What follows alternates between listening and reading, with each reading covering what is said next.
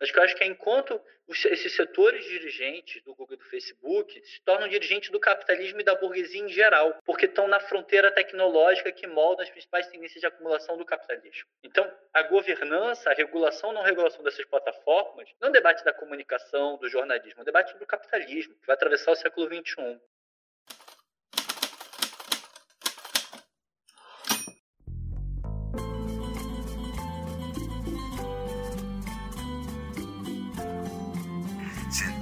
Estaba del lado de los que perdían.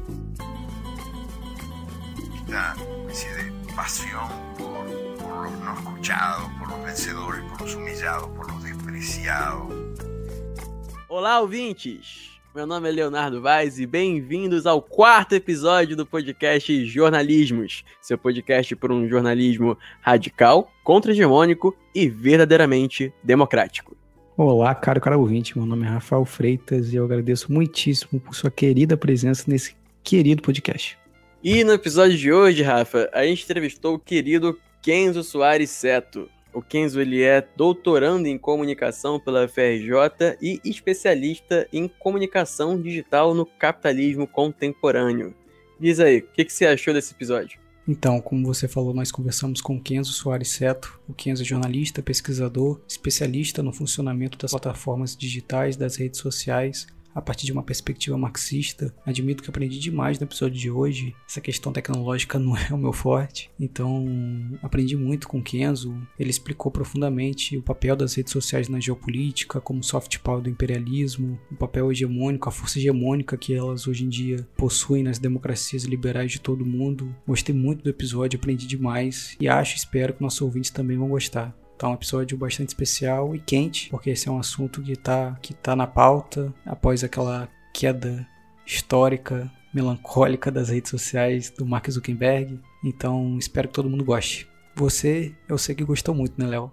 Eu fiquei bem animado. Eu já tinha conversado com o Kenzo antes. E é, um, é uma mistura é, esquisita de animação, porque é um assunto que eu gosto, e extremo vazio existencial, porque é um assunto que acaba invariavelmente ficando meio deprimido, apesar do papo de hoje ter sido até é, um pouco mais otimista do que a última conversa que eu tive com o Kenzo. É, mas assim, eu acho que é um assunto essencial, tanto para estudantes de comunicação, quanto para pessoas interessadas em militância política no geral, é, porque ainda é um debate muito pouco discutido por aí, é, apesar de ter como o querido ouvinte vai ouvir no nosso na, ao longo da nossa entrevista, né? De ter uma relevância principal, assim, no, no cenário político atual. Principalmente depois dessa queda que teve no dia 7, no dia 4, no dia 4 de outubro, a queda dos aplicativos do Facebook, é, explicitou-se a dependência, a hiperdependência da nossa internet, dessas plataformas, das empresas, do Mark Zuckerberg. É um assunto que está quente, é um assunto muito importante, que está no dia a dia do brasileiro.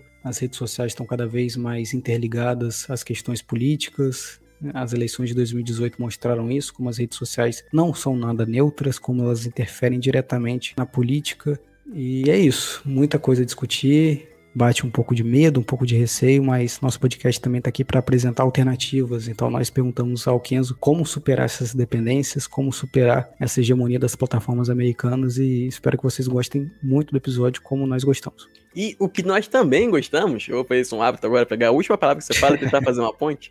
E o que nós gostamos é quando o ouvinte acessa o nosso apoio e colabora um pouquinho com a gente, para a gente poder continuar a nossa batalha no campo das ideias e poder continuar a fazer esse pequeno trabalho que esperamos que um dia seja um grande trabalho de jornalismo contra-hegemônico. Então, meu querido, querido ouvinte, se você gosta do nosso trabalho, se você de 15 em 15 dias para para ouvir o que a gente está falando e o que nossos entrevistados estão falando, por favor, considere doar qualquer quantia possível no nosso querido Apoia-se barra jornalismos. Deixa de dar o seu dinheiro pro Facebook, deixe de dar o seu dinheiro pro Google, fica um dia sem acessar essas redes sociais, que você vai dar prejuízo para eles, e aí você pode dar um lucrozinho pra gente. Como eu já falei nos outros episódios, pode ser até um real, até 50 centavos. É só você entrar no Apoia-se.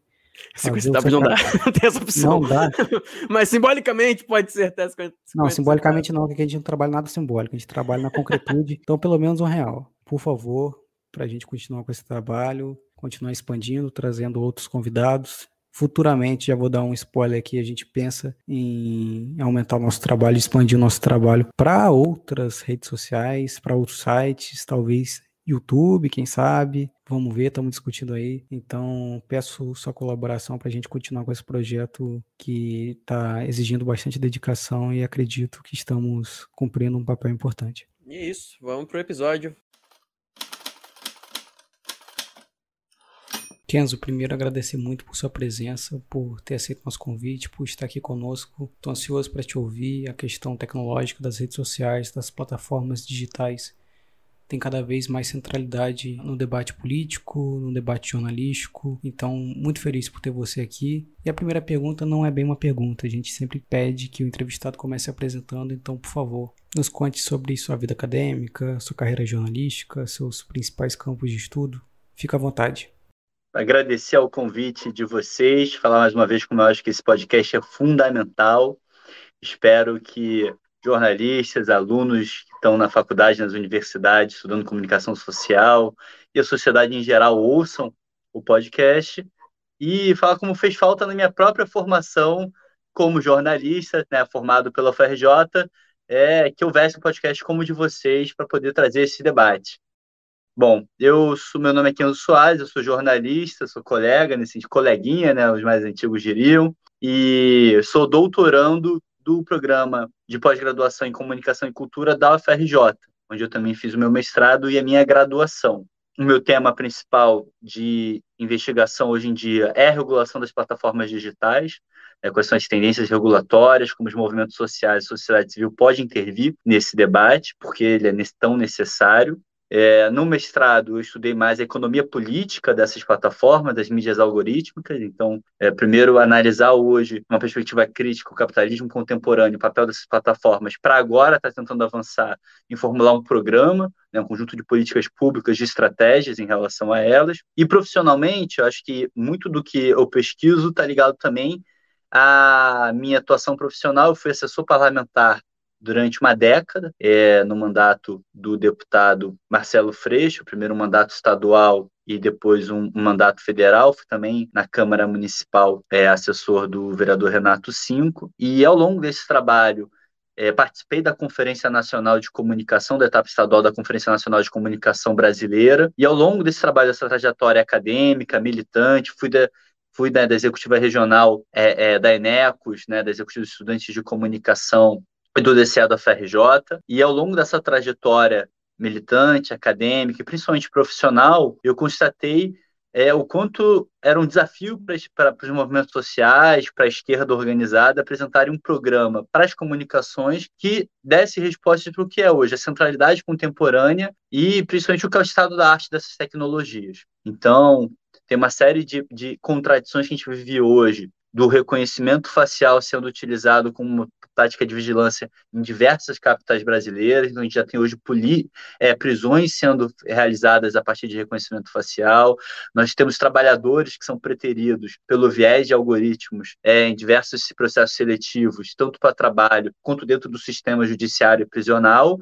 E trabalhando ali como assessor parlamentar, seja em Brasília, seja no Rio de Janeiro, o acúmulo de, é, é, para da gente compreender essas realidades e ter políticas para ela era muito limitado. Então, acho que isso que me instigou a minha trajetória é, procurar pesquisar mais, sempre em diálogo com os movimentos sociais. E aí acho que eu não poderia terminar de mencionar que uma iniciativa que nós tivemos desde 2013, acho que 2013 foi muito marcante para pensar o potencial, mas também os limites né, das tecnologias digitais para a gente fazer política democrática, política de massas. Em 2013, a gente fundou o Laboratório de Ativismo e Comunicação na FRJ, como um laboratório de extensão que buscava desenvolver plataformas para movimentos sociais. É, também na, na minha atuação, então a gente buscou uma série de desenvolver plataformas feministas, plataformas ligadas à memória e verdade, então é, para facilitar esse trabalho de reconhecer as violações de direitos durante o regime civil militar, plataformas ligadas à acessibilidade, entre outras. Desde do, da escola eu participo de movimentos sociais e o primeiro movimento que eu participei foi o movimento pelo passe livre que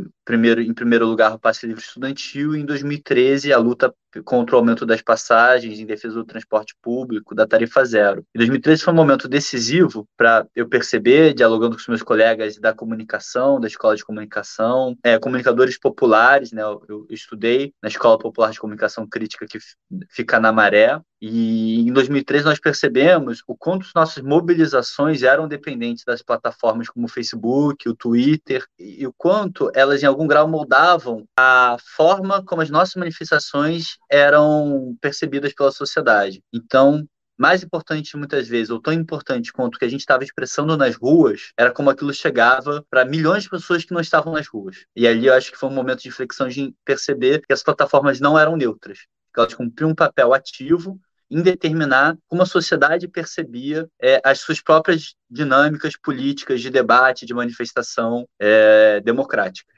também na minha atuação profissional, ajudei a desenvolver a plataforma Se a Cidade Fosse Nossa, que foi uma plataforma digital associada a um processo de discussão nos territórios para construir um programa colaborativo para a cidade do Rio de Janeiro. Então a gente conseguiu ter mais de 5 mil pessoas que contribuíram para desenvolver um programa para a cidade do Rio de Janeiro e foi muito interessante porque é, trazia os debates sobre como a arquitetura e a facilidade da, é, de acesso das plataformas digitais para a participação democrática precisava ser complementado também por processos de rua, né, por processos de praça, de auto-organização de bairro. Né? A gente sempre brinca dizendo que o Facebook pode ter um, um, um, algoritmo que facilita a formação de bolhas. A rua não tem bolhas. Se você for dialogar né, em todos os bairros da cidade, quantidade de pessoas, diversidade de pessoas que você vai conseguir conversar é muito maior do que aquela que às vezes vai aparecer no feed do seu Instagram. Então, são algumas reflexões que eu trago, muito essa dinâmica de redes e ruas que me levaram à pesquisa atual.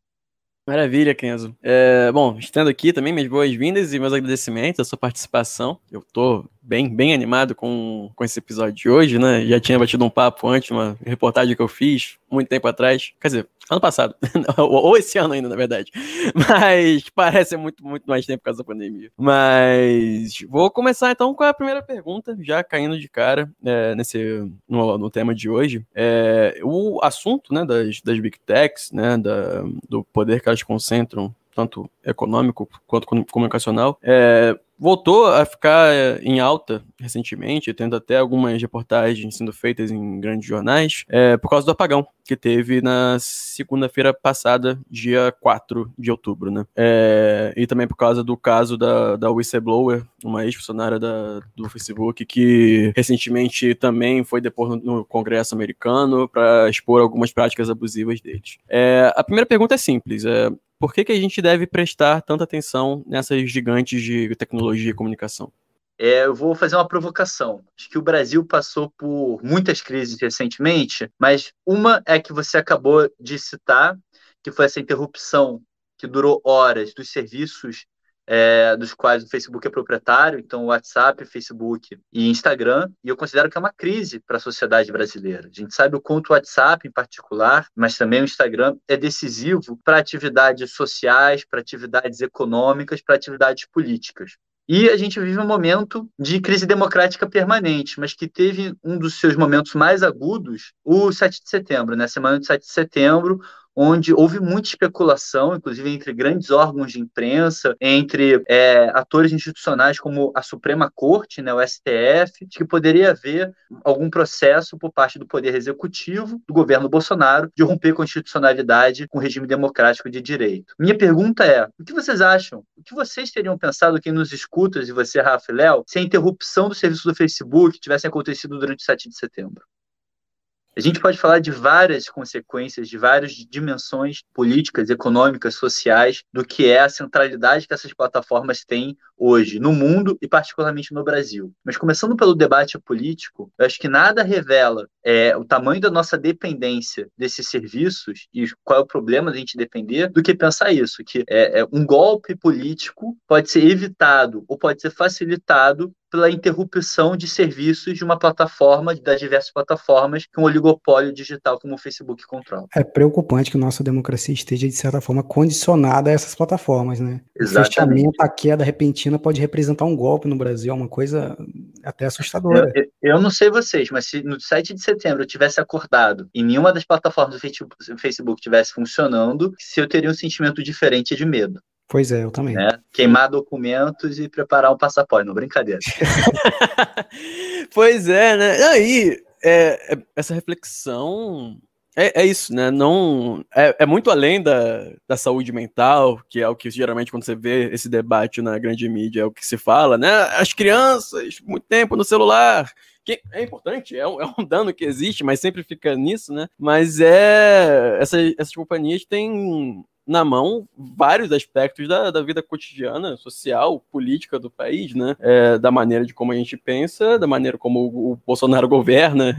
É, então, falando da centralidade dessas plataformas, embora seja algo que todos nós percebamos no nosso cotidiano conforme a gente usa esses serviços, hoje em dia esses, é, muitos sistemas operacionais de celulares permitem rastrear a quantidade de tempo que você passa em cada aplicativo. Eu sempre convido as pessoas a pararem para ver isso, se tivesse recurso disponível. Então, algo que consome às vezes mais tempo no seu dia do que o tempo que você dedica a almoçar, jantar, tomar banho, dormir, mostra para a gente como a gente intuitivamente gente percebe o quão central essas plataformas são. Mas uma outra forma de pensar nisso é na escala inédita de concentração que essas plataformas têm de mercado, de audiência e de recursos econômicos, principalmente publicidade, que continua sendo o principal modelo de negócios dos serviços mais rentáveis, que geram mais receita do Facebook e do Google, que são uma das maiores plataformas digitais. A gente está falando de serviços que têm é, bilhões de usuários, né? O Facebook, por exemplo, tem 3 bilhões e meio de usuários globalmente. O Google tem cerca de sete serviços com, é, é, na média, um bilhão de usuários. Então, são é, empresas que, por todos os critérios possíveis, já são as maiores empresas que existiram na história. Mas isso é particularmente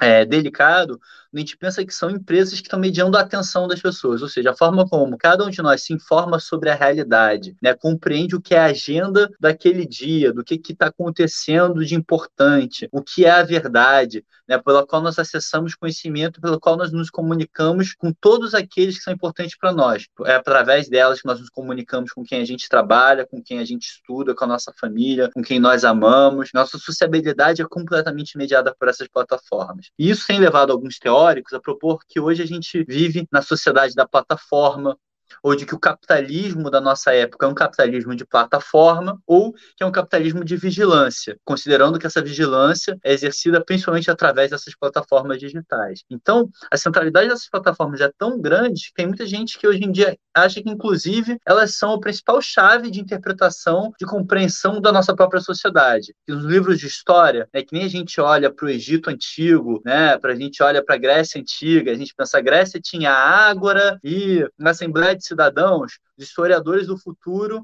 vão olhar para a nossa época histórica e vão falar: não, o que tinha de mais relevante, que marcava aquele período histórico, era a mediação das plataformas digitais. Por essa centralidade no de mediar em tudo. Se você for pensar todas as atividades humanas, do transporte, à educação, à alimentação, ao sexo, ao amor, à amizade, ao entretenimento, ao lazer, ao consumo, ao trabalho. Cada uma dessas atividades tem grande chance hoje de estar sendo mediada por uma plataforma digital. E aproveitando o, esse gancho, eu queria justamente entrar nesses detalhes. É, qual que é o modelo de negócio, de fato, dessas empresas? Como que elas fazem dinheiro? Como, por que, que a publicidade delas é tão poderosa, né? E quais foram as transformações que elas, de fato, causam no capitalismo para chegar a esse ponto, né? De capitalismo de vigilância, de plataforma, né?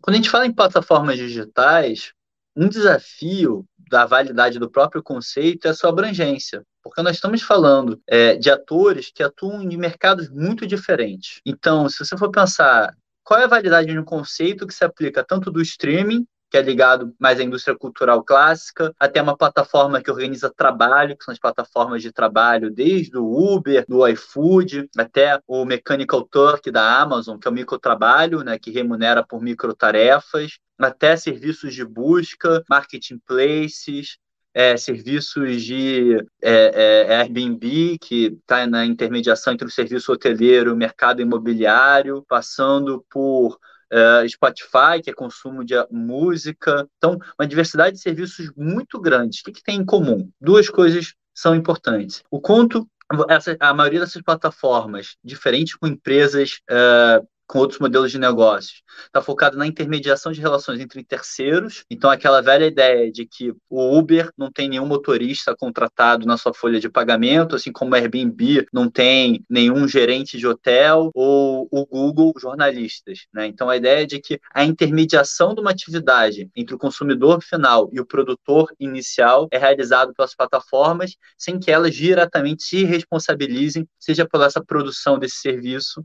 ou pela qualidade dele, enfim. Então, ela opera na mediação. E o que, que leva essa mediação a ser vantajosa? Por que, que a gente não prefere diretamente é, conseguir uma vaga num hotel ou acessar uma notícia comprando um jornal na banca de jornal? É de que essa intermediação ela é otimizada pela análise dos dados. Né? Os dados estão no centro do modelo de negócios de todas essas plataformas. Então, ao analisar os dados que os usuários produzem, no momento em que essa intermediação se torna digital, e ao se tornar digital, ela significa que cada interação ela, ela produz uma informação, não só diretamente como a gente está escrevendo um texto, mas um metadado ela produz uma informação sobre a informação que está sendo produzida. E isso torna valioso porque quando essa, esses dados sobre a atividade humana mediada né, por plataformas, ou dados que vêm da realidade, dados sobre a natureza, dados sobre é, é, recursos biológicos, materiais, enfim, quando esse, esses dados todos são acumulados e convergem para modelos de análise que são correlacionados, né, isso permite gerar conhecimentos numa escala que anteriormente era impossível, porque é inclusive uma escala inumana. A gente fala da centralidade dos algoritmos hoje na nossa sociedade justamente porque a gente está processando dados e produzindo informação, gerando conhecimento numa escala em que se a gente fizesse isso humanamente seria impossível, demoraria milhões de anos, né? É só você pensar no retorno de busca que o Google te dá, a quantidade de informações que ele processa em segundos para produzir um resultado que é otimizado, ou seja, ao melhor possível e está em constante aprimoramento para aquela sua necessidade. Então, o que justifica é, para o usuário final utilizar o Uber por exemplo, às vezes mecanismos de preço também, mas a facilidade com que ele consegue ter um transporte pessoal essa é, eficiência baseada em tecnologias da informação entre otimizar o contato entre terceiros que querem ofertar ou adquirir serviços, bens e tal, é o principal modelo de negócios dessas plataformas. E aí, para quem é jornalista, é, duas delas são mais interessantes para a gente discutir, que são mais ligadas ao modelo de negócio especificamente da nossa profissão, que é sobre o consumo e a produção de informações. Então, o Facebook e o Google são serviços pioneiros nesse processo de análise de dados a partir partir da interação humana, da atividade humana, como uma forma de é, atuarem otimizando a interconexão entre quem produz e consome informação. O Google pensando na indexação das páginas, né? Então, a estrutura da internet como um todo, e o Facebook a estrutura das relações sociais. Então, por isso que a gente chama de, de redes sociais ou de plataformas sociais. Então, o Google primeiro analisou é, os dados gerados, como as pessoas navegavam pela internet, principalmente criavam conteúdo para a internet, então, como as páginas se relacionavam por meio do hiperlink, que é uma das principais tecnologias da web. E o Facebook, é, ele, ele pensou isso a partir das interações sociais. Então, não só como as pessoas produzem conteúdo, criam páginas, mas principalmente como elas é, produzem conteúdo e consomem conteúdo que tem um valor afetivo para elas, que é um indicativo de que aquelas pessoas têm uma relação no mundo offline, no primeiro momento, e hoje em dia também online, de afetividade, de proximidade, e de que isso é interessante para os publicitários, pensar como é que exploram essas relações de interconexão. Isso é ligado a um debate mais técnico que tem a ver com a teoria dos grafos, né? Então, como você construir modelos matemáticos que permitem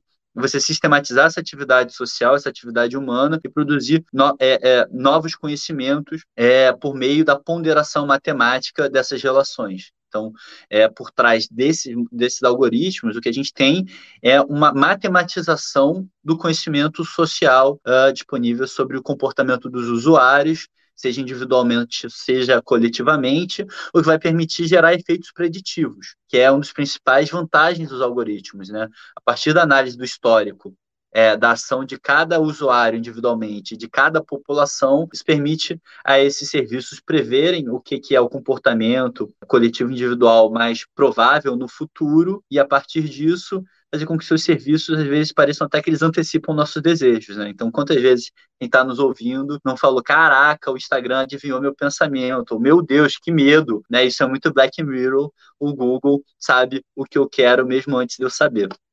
É, eu não sei o que é mais assustador, né? Porque sempre que tem esse papo de, nossa, tá pensando em comprar uma casinha de cachorro e apareceu propaganda para mim no Facebook, né? E, ah, estão me ouvindo, estão me espionando, tá falando disso agora há pouco. Eu não sei o que é mais assustador, né? O Facebook tá te ouvindo ou o Facebook conseguir prever o que você vai querer mesmo antes de você botar esse input ali explicitamente na, em, alguma, em alguma plataforma, né? Mas já, foi sua pergunta. Vamos lá.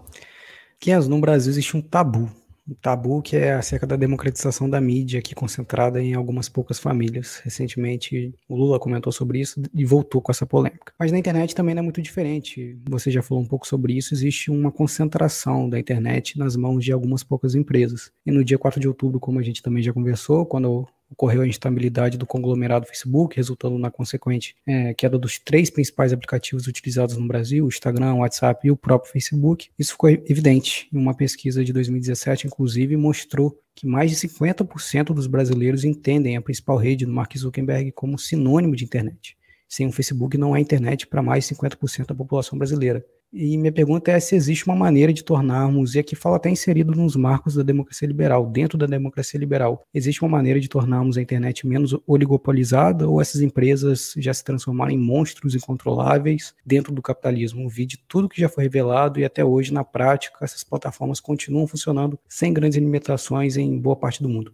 Toda sociedade democrática tem que se fazer uma pergunta num dado momento que é a concentração de poder em si é um problema que ameaça a sociedade? No século XIX, é, quando as leis antitruste surgiram, é porque houve uma resposta positiva nesse sentido. As sociedades perceberam que determinadas empresas monopolizarem um número cada vez maior de serviços, e principalmente de maneira integrada, ameaçava a democracia. Né? Muitas dessas leis antitruste têm um, uma perspectiva que é mais econômica. Então, a ideia de que quando um ator ele tem uma posição de domínio de mercado, ou seja, ele tem um grau de concentração no mercado é, é, muito forte, isso acaba impedindo a concorrência. Então, ele acaba ativamente impedindo que outros atores, que outros concorrentes, que talvez fossem até ofertar um serviço melhor e mais eficiente para o consumidor, pudessem entrar. A gente chama de barreiras de, é, de entrada, né? que na área é, é, das redes sociais em particular é muito interessante, e da comunicação em geral, porque é muito ligado ao que a gente chama de efeitos de rede. Né? A ideia de que quanto mais um serviço conecta é, é, usuários finais, maior aumenta o valor dele. Então, o exemplo clássico é a telefonia.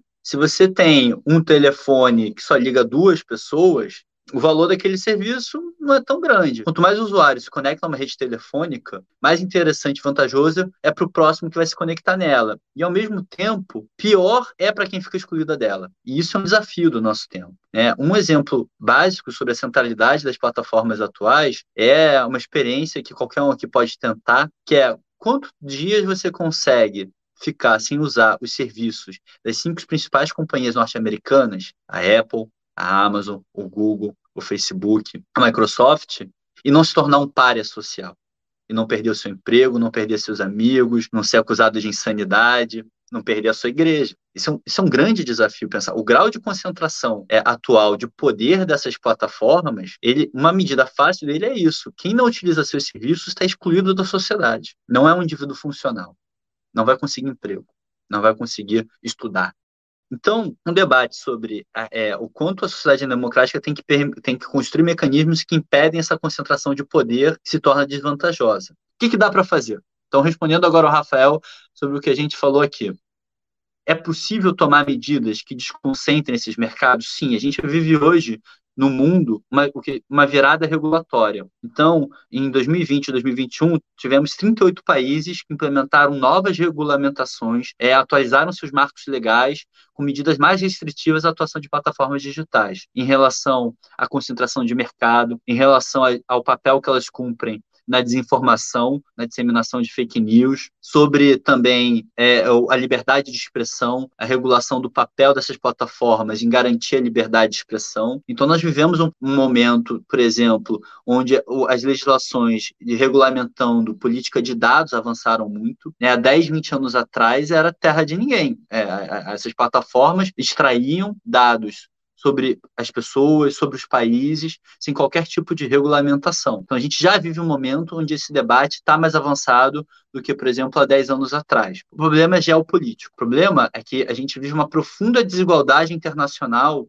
do papel econômico que países como os Estados Unidos, a China e a União Europeia, e, enquanto bloco econômico a União Europeia cumprem, e países do que a gente chama de sul global, né, países marcados pela desigualdade, historicamente por processos coloniais, processos imperialistas. Então, pensando o, o, Brasil, a gente pode apresentar aqui um programa é, do que, que dá para fazer em relação a essas plataformas que já vem sendo discutido na União Europeia e, e, e nos Estados Unidos. Mas é factível pensar que o Brasil tem poder na arena interestatal para executar essas medidas sozinho? Ou é preciso que a gente construa coalizões de países do sul global para implementar esse programa? Quais medidas? É, medidas antimonopolísticas, de antitruste. Então, é, o, o, grande parte do papel do, do, do, Google e do Facebook hoje não é porque eles foram polos de inovação, mas porque eles compraram com, concorrentes que estavam ganhando mercado porque eram mais inovadores. Então, qual deve ser a política em relação a fusões no mercado de tecnologia? É, o Google poderia ter comprado o YouTube, o Facebook poderia ter comprado o Instagram, poderia ter comprado o WhatsApp, entre milhões de outras subsidiárias, desenvolvedoras de inteligência artificial, companhias que desenvolvem realidade aumentada, companhias que desenvolvem carros autônomos. Todos esses são mercados que a gente está falando de duas companhias que são Google e Facebook atuam. Tem interface, inclusive, com o agronegócio pensando numa realidade mais próxima do Brasil.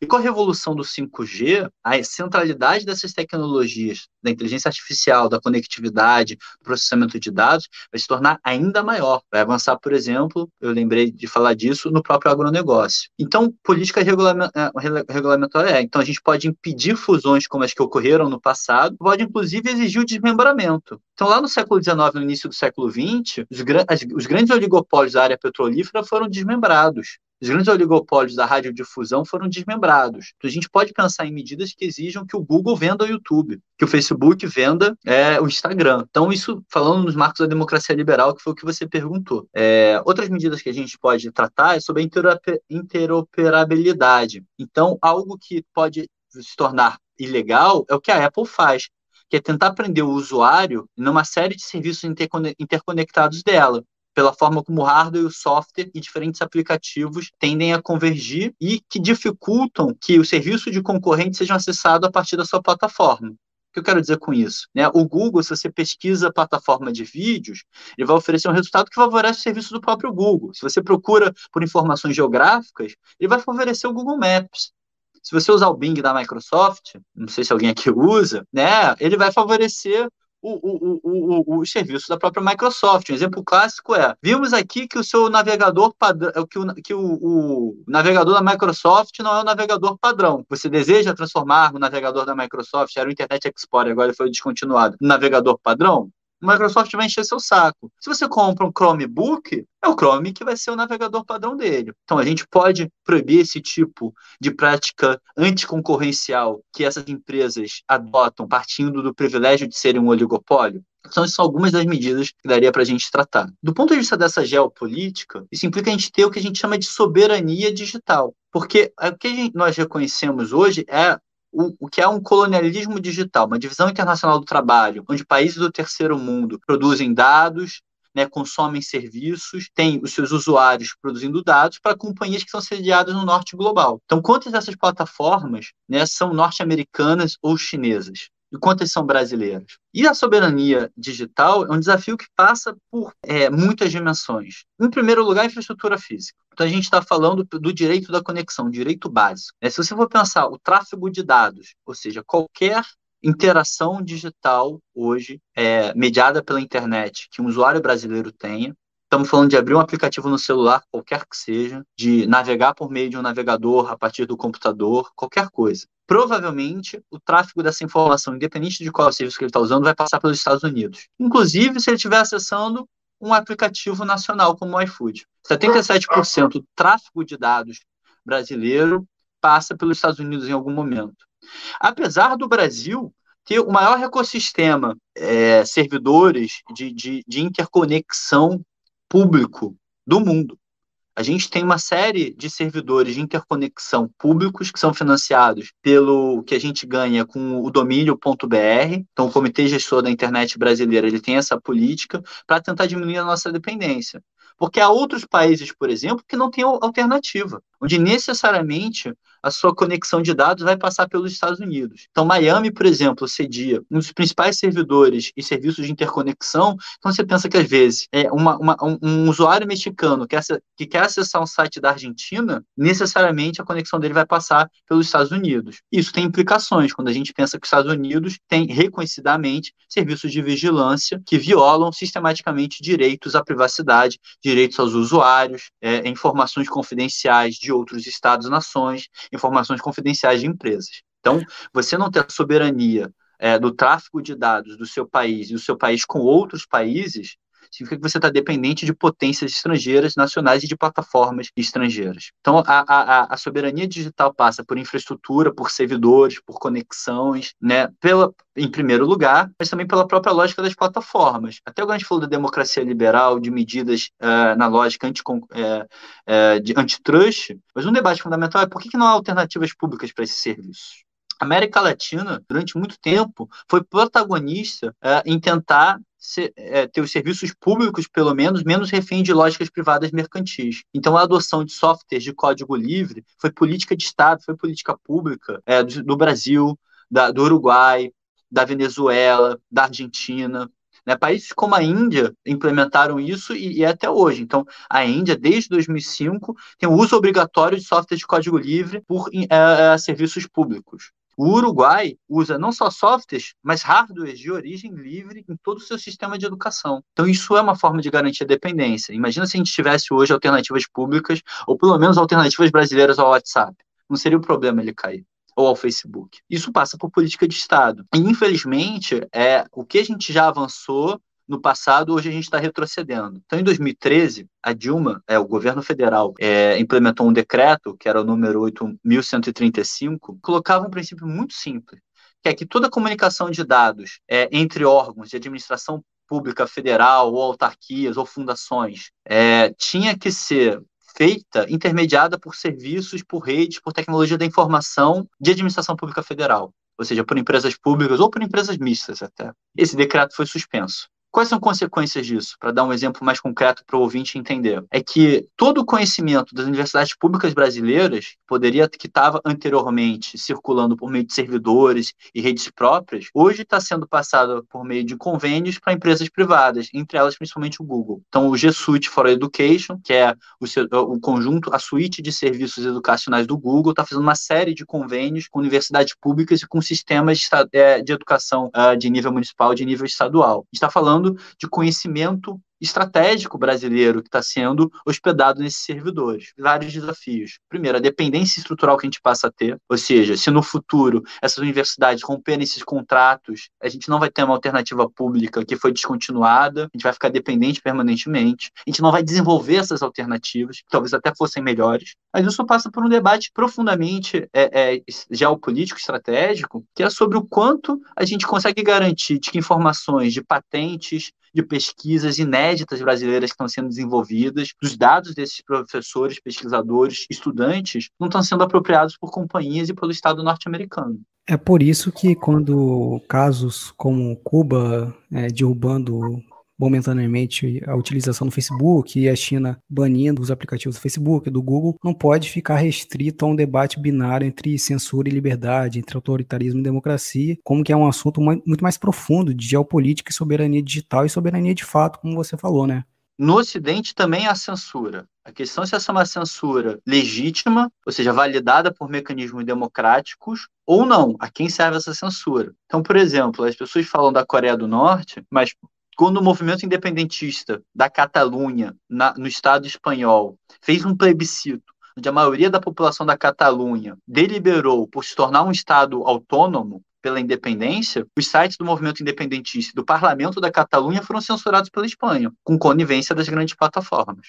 Eu, eu sugiro que o leitor, o ouvinte e a ouvinte que estão aqui nesse episódio tentem entrar no site iraniano Press TV confiram a imagem que aparece. Esse site foi derrubado pelo governo federal dos Estados Unidos da América.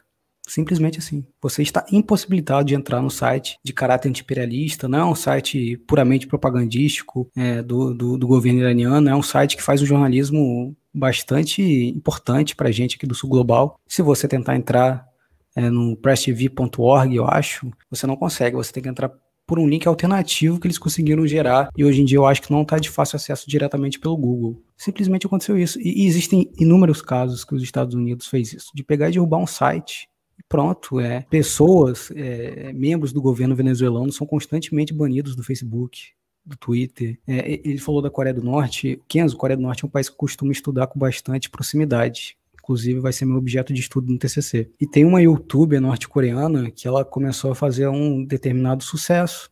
É, ela começou a publicar vídeos no YouTube, claro que com, com participação do governo, não era uma, uma pessoa comum da Coreia do Norte que começou, vou pegar meu celular aqui e publicar no, no YouTube, porque não é assim que funciona a internet por lá. Mas ela mostrava o dia a dia dos cidadãos, não era uma propaganda do regime, entre aspas, como costumam dizer por aqui. Ela ia até as fazendas, mostrava as cooperativas, ia nas escolas e mostrava as creches, coisas básicas da vida cotidiana dos norte-coreanos, e as pessoas estavam começando a ter contato com isso. Ela foi banida três vezes até não voltar mais. É, então, como você falou, a censura no Ocidente e a censura constantemente, eu diria. É, eu ia só dar um puxando pro programa passado, que a gente fez com a Michelle de Mello, da, do Brasil de Fato, é o exemplo da Telesur, que quando a Telesur surgiu, o Congresso americano tentou passar, passou, acho que chegou, agora não, tô, não sei se eles tentaram passar ou se eles passaram de fato, um, uma medida do Congresso que destabilizava o sinal da Telesur na, pela região ali, pegando até, até países da América Central, para não ter telesur nesses lugares, sabe? Tipo, as antenas não eram nem perto. Os Estados Unidos não tinha nada a ver com os Estados Unidos em questão de, de política, é, política pública, e eles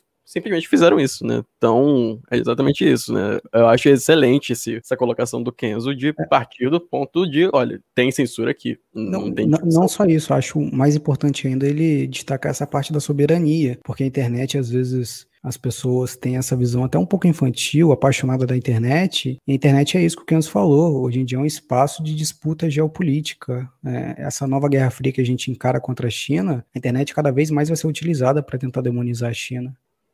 Esse ano, o Facebook impediu que todos os seus usuários australianos acessassem veículos de notícias por meio dele. Nós não estamos falando de veículos de notícia anti-hegemônicos, de esquerda, ligados a movimentos sociais.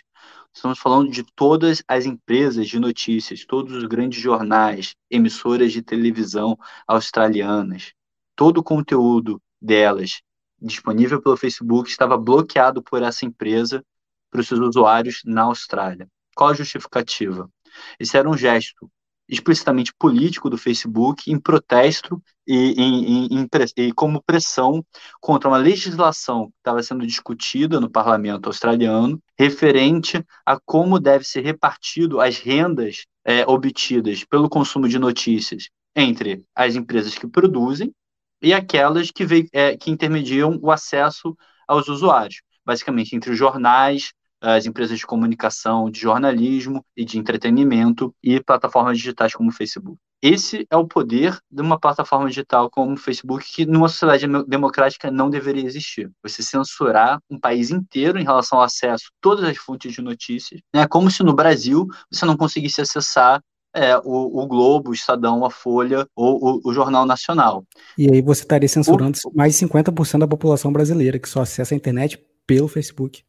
Exatamente. E o Facebook é hoje a principal meio de acesso a notícias. É, do, do é, o Facebook, pensando na empresa, né, se você pega também serviços como o WhatsApp é, e o próprio Instagram, principal meio. Agora, imagina se o Facebook resolve fazer isso junto com o Google.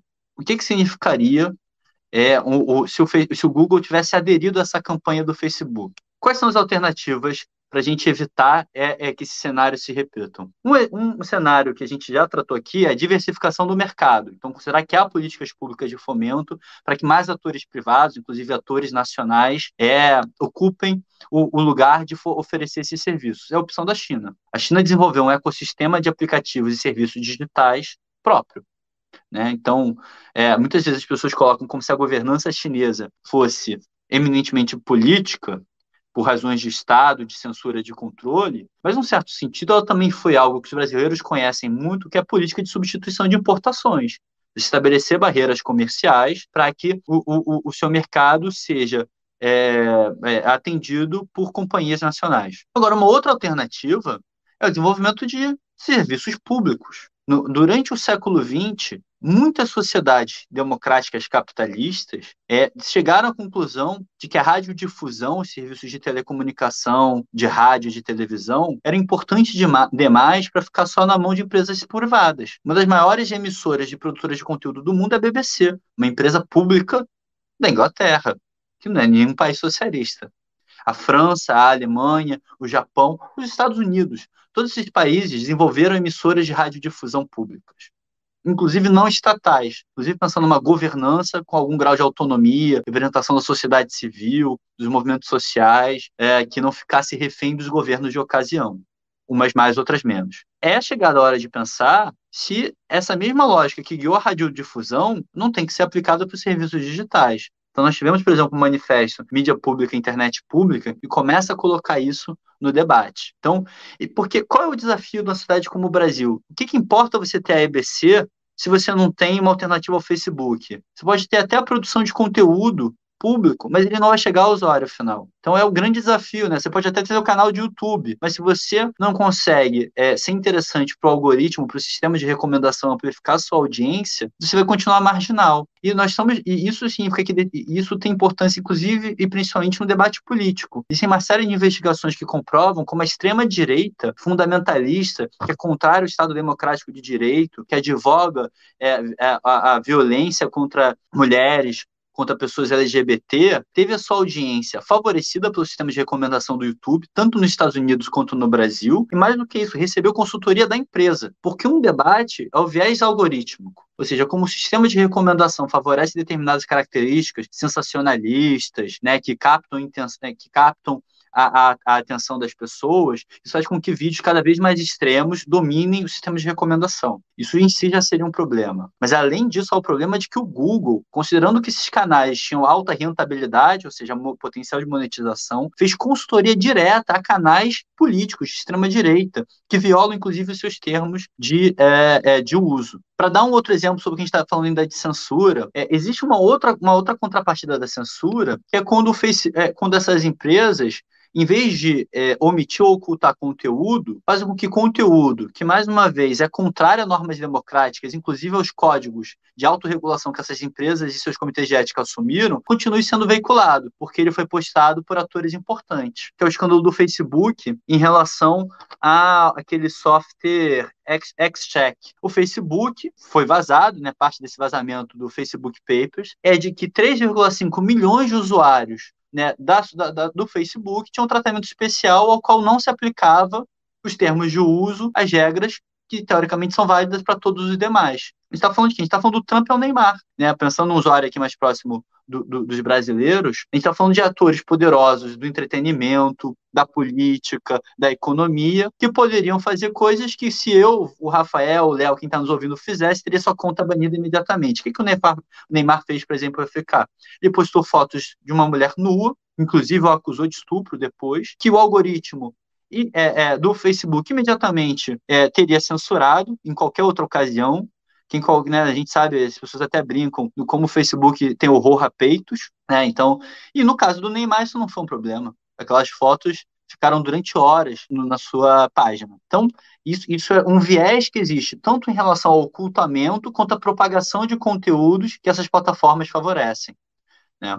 no, no Ocidente. Da mesma forma como as plataformas chinesas é, é, é, exercem esse papel em relação a conteúdos favoráveis ou contrários ao regime comunista, ao regime do Partido Comunista Chinês. Então, o que a gente está falando é que não se trata de relativizar que há censura uh, na China, de que há violações sistemáticas de direitos de usuários chineses, que nós aqui no Brasil gostaríamos que existissem para usuários brasileiros. Mas não é porque a gente faz essa crítica à China que a gente pode fechar os olhos ao modelo ocidental. Então, o ideal para mim é de que o Brasil tivesse é, alternativas públicas e plataformas nacionais que pudessem ser uma alternativa tanto às plataformas norte-americanas quanto às plataformas chinesas. Qual é o debate crítico que a gente está falando aqui em relação à China, que é complicado? É um modelo, é um mercado também extremamente oligopolizado, mercado chinês, então o chat concentra uma série de serviços que assim como o Facebook e o Google concentram aqui no Ocidente. E você tem, de fato, uma censura política é, exercida de forma massiva. Independente, se a gente é favorável ou não ao regime político chinês, às suas conquistas, aos seus desafios, às suas contradições, é, isso é um problema, principalmente quando é, extrapola diferenças em relação a campos políticos internos, esquerda ou direita, mas afeta inclusive políticas de nacionalidades, que é o problema dos Uyghur na China. Né? Quando você tem políticas da própria China que podem ser consideradas é, imperialistas em territórios onde há povos que lutariam pela sua autodeterminação, e essas plataformas são coniventes em perseguir é, esse movimento independentista, esse movimento nacionalista num território da China em específico, ou por exemplo o caso de Hong Kong. É, mas o caso de Hong Kong ele é mais controverso e mais contraditório, porque há também interesses mais claramente é, de grandes potências é, imperialistas em disputar a legitimidade da soberania chinesa sobre Hong Kong. Mas no caso dos Uyghur lá no, no, em Xinjiang é, é, mais complicado porque isso, isso é mais claramente uma violação sistemática de direitos é, daquela, daquelas populações. Mais uma vez, é, é, eu acho que o grande desafio é como a gente não fica restrito à alternativa entre uma internet onde a governança é chinesa ou norte-americana mas o quanto os países do sul global conseguem construir coalizões para ter uma governança internacional mais equilibrada. Não nos interessa nenhum é, é, modelo onde uma potência concentra as decisões que deveriam caber a todos os povos.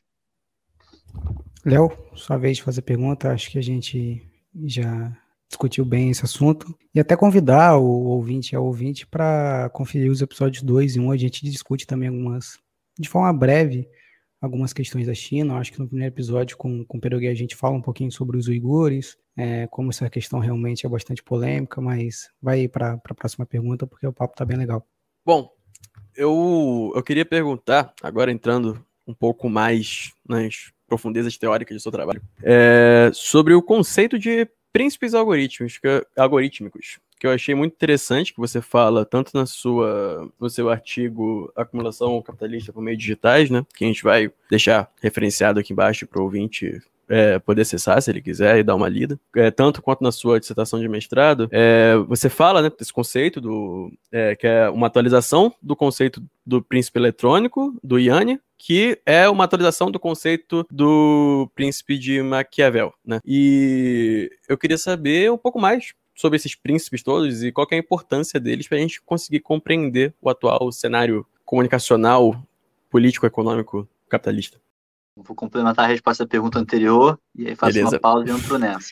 Independente é, das questões políticas que o modelo de governança da internet chinesa traz, eu acredito que o fundamental é discutir que não, não, é, não é o melhor cenário para o Brasil ser dependente nem de tecnologias norte-americanas, nem de tecnologias chinesas. Nossa soberania digital passa por construir soluções técnicas, por ter financiamento público para desenvolver um ecossistema digital próprio. Não uma visão ufanista nacionalista. Acho que é fundamental pensar relações de solidariedade com a América Latina, com a África. Então, vai desde desenvolvimento de cabos submarinos de fibra ótica que permita essa interconexão do Sul, sem passar pelo norte global, a questões de solidariedade técnica. Então, desenvolver plataformas brasileiras públicas ou com um forte componente de, é, de garantia de direitos que também é, estejam presentes de forma solidária e não imperialista nos outros países da América Latina. Isso é um desafio, porque, por exemplo, hoje o Brasil já tem plataformas digitais que estão emergindo e que ganham centralidade em outros países. Então, o iFood, é, o Mercado Pago,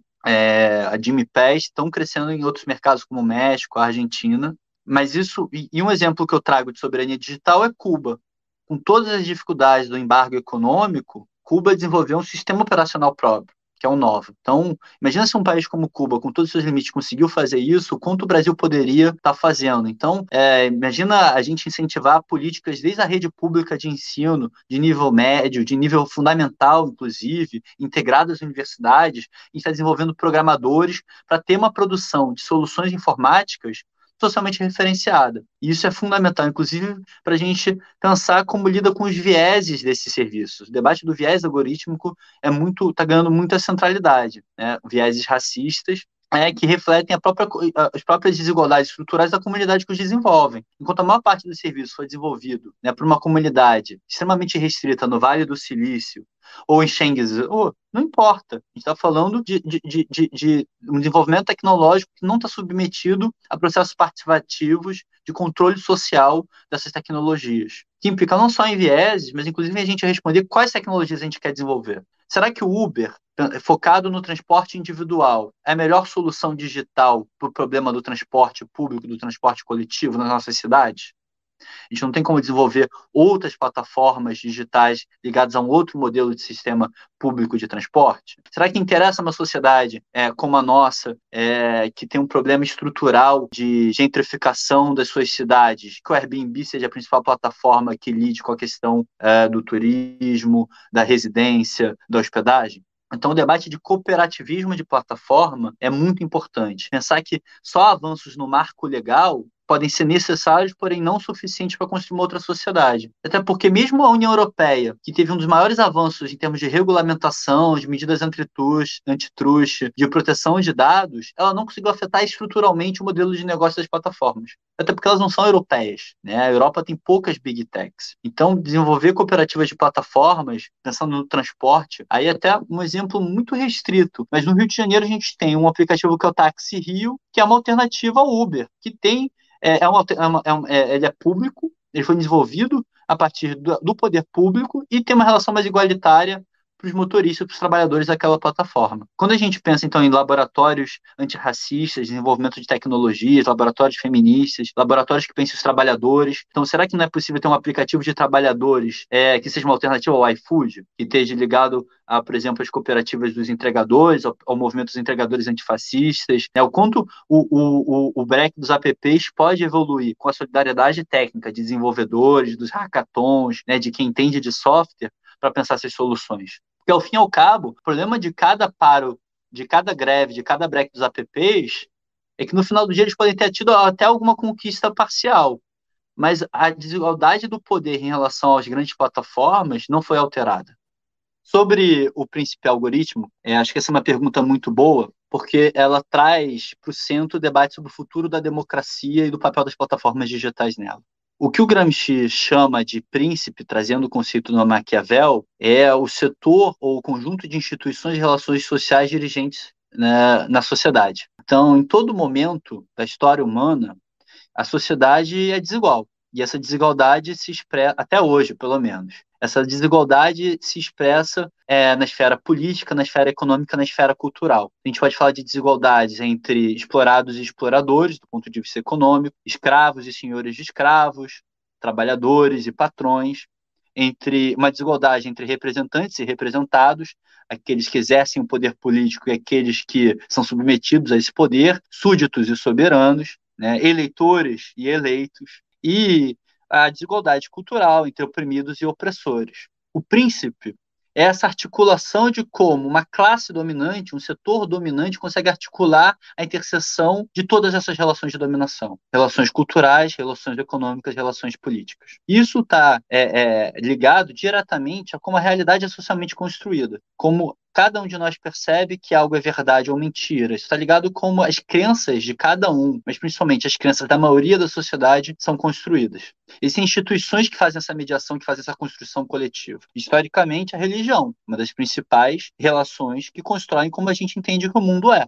é se a, a vida é finita ou ela ou metafisicamente ela tem uma continuidade, o que é certo, o que é errado, o que é ético, o que é moral. A religião media isso. O sistema educacional é outra instituição fundamental que constrói essas visões de mundo que se tornam majoritárias, se tornam hegemônicas, diria o Gramsci embora a ciência esteja hoje sendo profundamente colocada em questão, nas sociedades ocidentais e democráticas existiu, mesmo nas autoritárias, existiu um certo consenso durante muito tempo hegemônico de que a Terra era redonda. Isso é uma ideia hegemônica na sociedade, em crise de hegemonia nesse momento com os terraplanistas. Ponto é de considerar que existem príncipes algorítmicos hoje, é atualizar uma provocação de que existiria um príncipe eletrônico durante o um momento onde a radiodifusão era o principal vetor de construção de relações hegemônicas por meio da cultura, da informação, da comunicação. Então, no momento no Brasil dos anos 90, 80, Otaviani olha para o papel que as organizações Globo, em particular, mas todo o sistema de radiodifusão cumpria, fala, olha, a hegemonia se exerce em primeiro lugar por meio dessas relações. Ela não anula o papel da religião, não anula o papel do coronelismo, é, de relações mais coercitivas, de relações também violentas. É só pensar o papel das milícias no Brasil hoje, mas ela se sobrepõe. Ela tem um papel de direção. As organizações como o Jornal Nacional dirige a população brasileira. Quando o Sérgio Chapelain, ou hoje, quando o William Bonner fala Boa Noite Brasil e diz, começa a falar que ela é a agenda do que importa para o país, e o que não está ali não importa, e, num certo sentido, para a maioria das pessoas, nem existe, para uma parcela, não só o que importa, como é a linha correta sobre o que importa. É o que a gente chama de linha editorial do, do, do agenciamento, que é uma teoria clássica das, da, das teorias da comunicação. Hoje, a minha hipótese é de que os algoritmos das plataformas digitais, como o Facebook e o Google, têm um papel de agenciamento, de gatekeeper, na nossa teoria clássica, que imagino que vocês já exploraram nos episódios anteriores, mais relevante do que o Jornal Nacional, do que as organizações Globo, e talvez tão importante quanto é, os partidos políticos, as igrejas, uh, o Exército, as Forças Armadas, o sistema judiciário, o sistema educacional. Inclusive porque esses sistemas algorítmicos cada vez mais intermediam também essas outras instituições. Então, a fé hoje é profundamente mediada digitalmente. Os sistemas educacionais são profundamente, como eu falei, eu usei o exemplo das universidades públicas, é, é intermediado por ambientes de aprendizagem virtual, por servidores dessas grandes plataformas. É, os sistemas políticos, o processo político é inegavelmente intermediado pela centralidade dessas plataformas. Então, é, um autor como Tim Wu, por exemplo, vai dizer de que o Facebook e o Google são os atores políticos mais poderosos do mundo contemporâneo de que isoladamente não há partido político que importe mais. E o que é importante entender é de que o príncipe ele é um setor dirigente porque ele tem um projeto. Ele arbitra as outras relações sociais em função dos seus interesses e, da, e dos seus aliados. Né? Então, as organizações Globo, elas, em primeiro lugar, o editorial do Jornal Nacional manifestava os interesses da família Marinho e dos seus sócios e dos grupos políticos associados a eles. O debate que a gente tem do coronelismo eletrônico, né, de como é, as organizações Globo sempre tiveram articuladas, por exemplo, na, na concessão das rádios de transmissões uh, no, regionais às elites locais, né? Então, a família Sarney, a, a família do ACM, etc. e tal. Como é que isso funciona hoje com as plataformas digitais e com esses algoritmos? Dá, a literatura dá muito, é, muito destaque ao que a gente chama de viés algorítmico, que é quando os serviços dessas companhias reproduzem uma desigualdade cultural, política, teoricamente de forma não intencional. Então, ela, quando um algoritmo do Facebook reproduz racismo estrutural, vou dar um exemplo. Quando a inteligência artificial do Facebook classifica a foto de um homem negro como de um macaco. Quando a gente pensa os jogadores brasileiros sendo recebidos pelo grito de macacos quando estão jogando na Europa, é, é muito assustador pensar que uma inteligência artificial do Facebook chamou um homem de macaco. Ou quando, por exemplo, sistemas de reconhecimento facial não reconhecem pessoas negras. Ou ao contrário, quando sistemas de vigilância utilizados por softwares que calculam o risco de alguém ser um criminoso tendem a condenar principalmente pessoas negras. O que pode estar, o que pode estar e provavelmente está acontecendo hoje em cidades como Rio de Janeiro e Fortaleza, onde sistemas de reconhecimento facial já estão sendo utilizados pela polícia. O debate do princípio algorítmico fala que, além do viés, que é essa reprodução estrutural de uma desigualdade, de uma opressão, de uma relação de poder por meio desses sistemas, que existem justificativas técnicas, então se diz, ah, o enviesamento está na base de dados.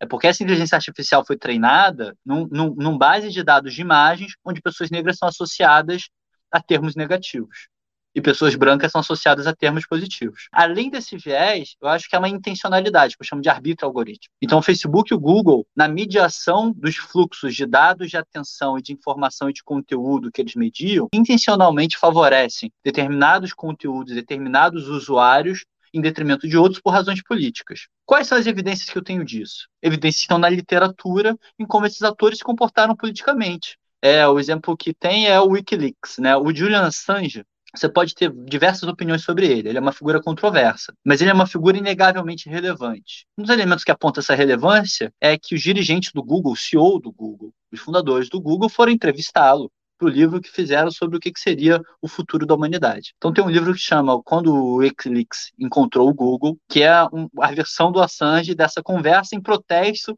pela versão editada, enviesada que o Google publicou dessas conversas. O que, que ele cita lá que é relevante sobre alguns dados que foram vazados do Wikileaks? Como o Google, os executivos do Google atuaram diretamente dirigindo outras plataformas como o Twitter para durante o que foi chamada Revolução Verde, Verde Iraniana de 2009, é uma, um processo de, de, de, manutenção que é deixar o Twitter durante algumas horas fora do ar é, por questões de manutenção de servidor, fosse adiado para que o Twitter ficasse no ar de modo a possibilitar que as manifestações ganhassem repercussão online ou quando o Google diretamente atuou durante a Primavera Árabe no Egito, nos principais perfis que articularam a Primavera Árabe, é, levando à derrubada de um regime político, que era um regime ditatorial, que era um regime profundamente corrupto, isso não está em questão, mas foi favorecido intencionalmente pelo Google em diálogo com o Departamento de Estado norte-americano. Isso coloca um problema para nós que é, frente a uma ditadura no Egito, talvez isso possa até ser considerado por muitos aqui que nos ouvem legítimo. Mas e se fosse contra um, um regime democraticamente eleito?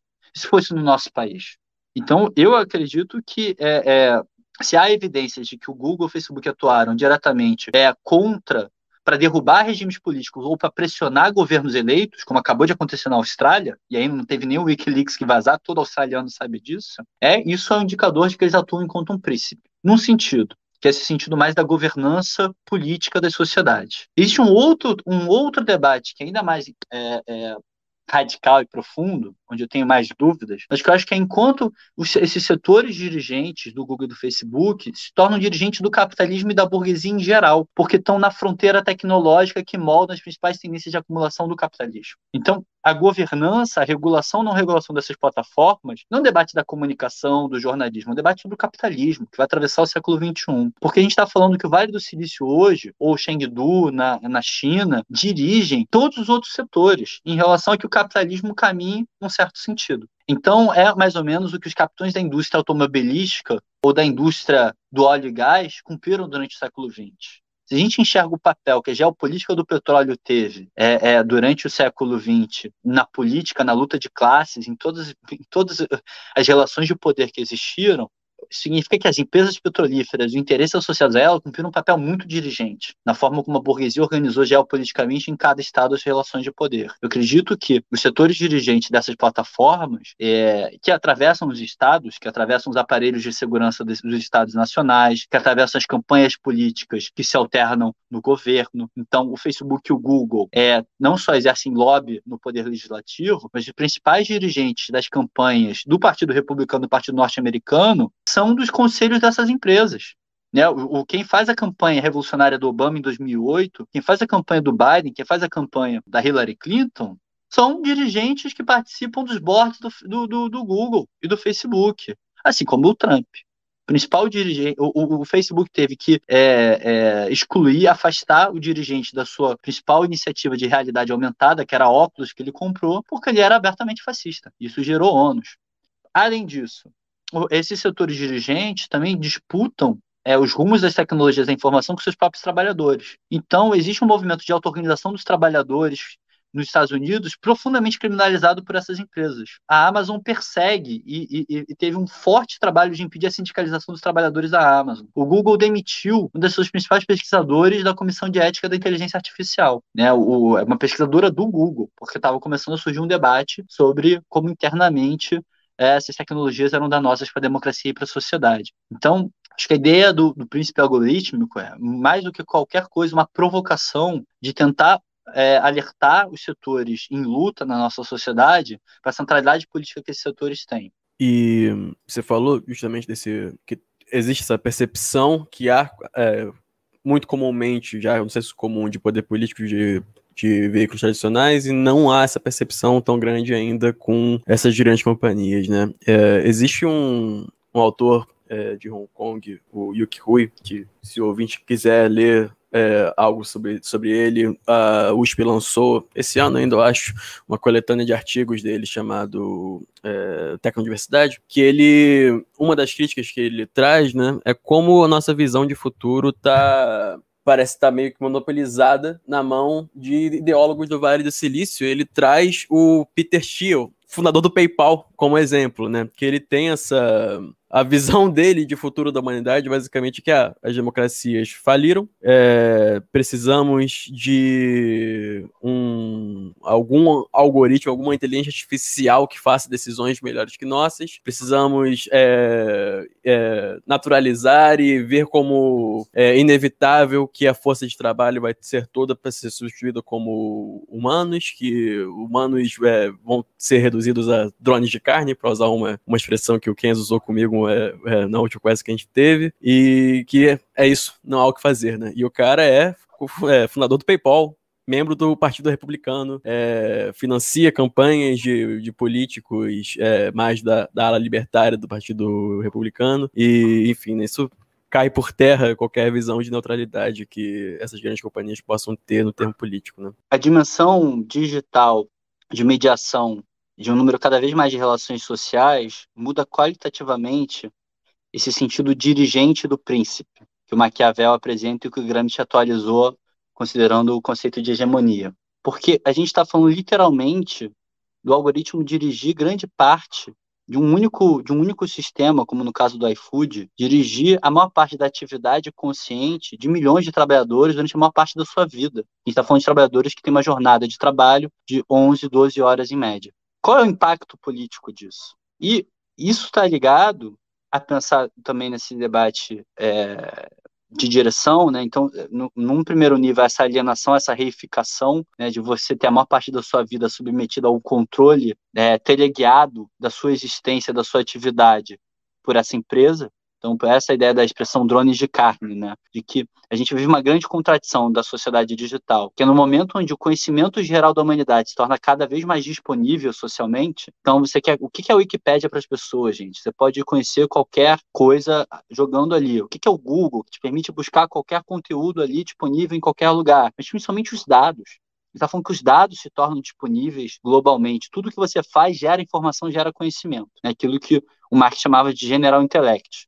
Nesse momento é quando a gente vive uma divisão entre o trabalho intelectual e físico mais brutal, que é a redução de uma massa cada vez maior de trabalhadores a simplesmente força física, ao equivalente ao que eram os escravos na sociedade colonial brasileira, né? a ser uma, um, um, mecânico, um, um, um, sistema de forças mecânico, pensando, por exemplo, em quem dirige a bicicleta, né, com algum grau de coordenação ali de resposta estímulo-resposta, porque tem que evitar o buraco, tem que parar no sinal, mas até mesmo a via que aquela pessoa está adotando é guiada diretamente pelo GPS do algoritmo. E ela é punida se ela não segue aquele caminho, ou se ela se atrasa naquele caminho. Mas existe uma outra dimensão de direção política, que é menos da alienação e é mais da hegemonia, que é pensar hoje o quanto a nossa imaginação política é colonizada pela, pelos, pelos intelectuais orgânicos e setores dirigentes do Vale do Silício. O quanto Elon Musk, quanto Bezos estão apontando o que, é o futuro desejável, o que, é o futuro, o que, é, o que é ampliar a liberdade da ação humana. É construir um foguete para ir para Marte. Isso se torna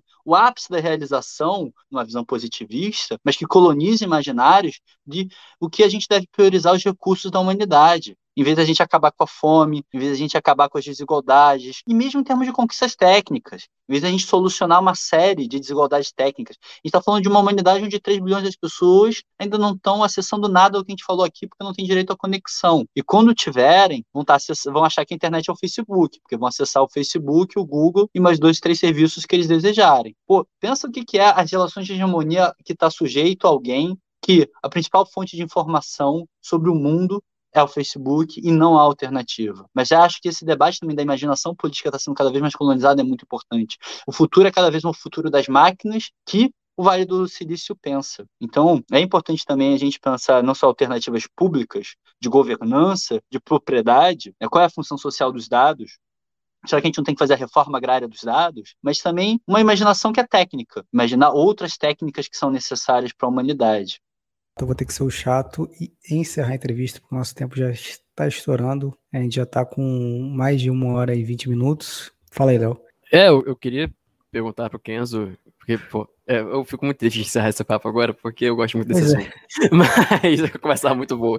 Mas eu queria pedir para você algumas considerações finais, antes da gente partir pro agradecimentozinho e jabás de nosso Apoia-se ou de algum projeto que você tenha fazendo. Eu queria pedir alguma é, consideração final sua, Kenzo. Eu ia fazer isso e não vou cortar na edição essa grosseria do Léo, que me cortou no meio da despedida barra pedido de despedida do Kenzo. Tudo bem, pode falar, Kenzo. Eu queria agradecer mais uma vez ao convite. Acho fundamental o podcast de vocês. Tomara que eu possa participar outras vezes, inclusive. Já fica aqui o jabá para vocês me chamarem de volta. Olha, acho que ao longo desse podcast, o que eu tentei colocar, eu acredito que para a maioria da humanidade, um dos desafios estratégicos do século XXI é regulamentar as plataformas digitais e ampliar a soberania popular sobre esses mecanismos que controlam a nossa vida. Então, controlar os controladores. E isso exige um programa que a gente discutiu algumas medidas aqui em relação à regulamentação de mercados, fortalecer alternativas públicas, o desenvolvimento tecnológico, como essas tecnologias têm que ser socialmente é, referenciadas, processos de controle de participação da formulação dessas políticas, como os trabalhadores podem desenvolver, é, dialogando com os consumidores, com os seus territórios, com as suas cidades, com as necessidades dessas cidades, plataformas próprias, com incentivo público. É sempre bom lembrar, nenhuma dessas grandes plataformas digitais existiria sem décadas de investimento público. Então, a internet, ela, a web é um bem comum, onde todas essas plataformas de aplicativos operam. Ela foi legada para a humanidade, pela comunidade científica, e tem uma governança distribuída sem propriedade. os protocolos pelos quais a internet funciona são de domínio público, porque o, a regulação do capitalismo na década de 60 e 70 fazia com que as empresas que o desenvolveram, no caso a TIT, não pudessem lucrar sobre eles e foram liberados sob licença não comercial. E o Departamento de Estado norte-americano investiu bilhões, talvez trilhões de dólares para permitir que existissem as infraestruturas físicas, digitais e os conhecimentos que possibilitaram que hoje hajam plataformas como o Google e o Facebook. Por que não haver parte desse fomento para alternativas cooperativas e públicas? E por fim, sobre os mecanismos de luta, que acho que é um dos nossos maiores desafios. É, eu sempre gosto de brincar de que é aquela velha frase, né? Algo é impossível até que se torne inevitável. Eu acredito que o debate sobre direitos digitais e sobre luta em relação ao digital tem muito a aprender com o movimento ambiental, com a luta pelos direitos da natureza. É, recentemente está começando ainda de forma muito incipiente a greve pelo clima, né? Mas a gente vê como a ideia de que se manifestar diretamente boicotando determinados serviços como uma forma de expressar a nossa discordância é algo que tem crescido. Eu acho que pensar como a gente pode é, é, fazer dos nossos dados ferramenta de luta frente a essas corporações é um vetor interessante a gente pensar, além de desenvolver as nossas próprias. Né? Se a maioria das pessoas parassem de produzir dados, parassem de utilizar o Facebook ou o Google por um dia que fosse, isso significaria uma manifestação com impactos econômicos maior, talvez, do que muitas greves de determinadas categorias. Não quero dizer que as greves de categorias não sejam importantes. Mas o maior exemplo disso é pensar o quanto, em termos de valor de mercado, o Facebook perdeu pelas interrupções que aconteceram é nessa, nessa última segunda-feira. Se essas interrupções fossem é, conscientes, se houvessem greves de dados, como há uma greve pelo clima, talvez isso fossem mecanismos eficientes de luta, e a maior prova disso é que já houve uma, que foi a greve dos entregadores de aplicativos, que gerou também uma greve de consumidores de aplicativos. Eu acho que esse é um caminho que a gente pode explorar, além de, mais uma vez, o desenvolvimento de soluções com as nossas próprias mãos para os nossos próprios interesses. Acho que isso é uma coisa que eu convido vocês a todo mundo a colocar que é, além disso tudo que a gente pode fazer a partir da nossa auto-organização, das plataformas digitais tem que estar no centro do programa, todo ator político que pretende disputar o Brasil e se legitimar perante a maioria da sociedade. Isso tem que estar pautado em 2022, nas eleições de 2022, isso tem que estar pautado para qualquer organização política que minimamente considere que trabalha para os interesses da maioria do povo brasileiro, porque não haverá soberania sem soberania digital. É isso, gente. Mais uma vez, obrigado. Fechou com chave de ouro. Agradecer muito a participação, Kenzo. Tenho certeza que nossos ouvintes aprenderam muito. Eu, particularmente, aprendi muito e com certeza você será convidado em outras oportunidades. Então, agradeço muito, muito, muito mesmo. E para finalizar minha participação, gostaria de ler um pequeno trecho de um, de um escrito muito interessante publicado no dia 5 desse mês no site Outras Palavras, no ótimo site Outras Palavras, intitulado Facebook, a maior autocracia do mundo? O trecho diz o seguinte: o Facebook não é apenas um site, uma plataforma, um editor, uma rede social, um diretório online, uma empresa, um utilitário. Ele é todas essas coisas, mas o Facebook também é, efetivamente, uma potência estrangeira hostil. Acho que isso ajuda também a explicar e a resumir um pouco o que a gente discutiu hoje, muito do que o Kenzo falou sobre soberania digital, combate à hegemonia dessas plataformas, e é isso. Agradeço muitíssimo. Caro cara ouvinte, saia do Facebook, pelo menos por um dia. O dinheiro que você não dá ao Facebook, você dá pra gente pelo Apoia-se. Clica aí no link da descrição e ajuda a gente a trazer outras pessoas incríveis como o Kenzo. Fala aí, Léo. Exatamente. Primeiro, apoia barra SE. Apoia apoia.se barra jornalismos e agradecer o Kenzo também, esse papo é sensacional. É, com certeza a gente vai te chamar de novo. É, não precisa o Facebook cair de novo pra, pra gente chamar, a gente arranja algum motivo para falar antes. E é exatamente isso, é, é um... para além do que o Rafa disse pra gente, eu acho que ter esse, esse assunto, esses debates sempre em, em, como uma das pautas centrais para a luta contemporânea é importante para a gente ter algum controle do que vai ser o nosso próprio futuro. É, não deixar que o nosso próprio imaginário seja colonizado, como o Kenzo muito bem disse, e que a gente possa imaginar horizontes que não incluam desemprego em massa e ver o, o indivíduo como um mero divíduo, né, divisível, composto de dados a serem explorados e utilizados para vender publicidade para gente, porque ser humano é mais do que isso, né? E é isso, Kenzo, muito obrigado, viu?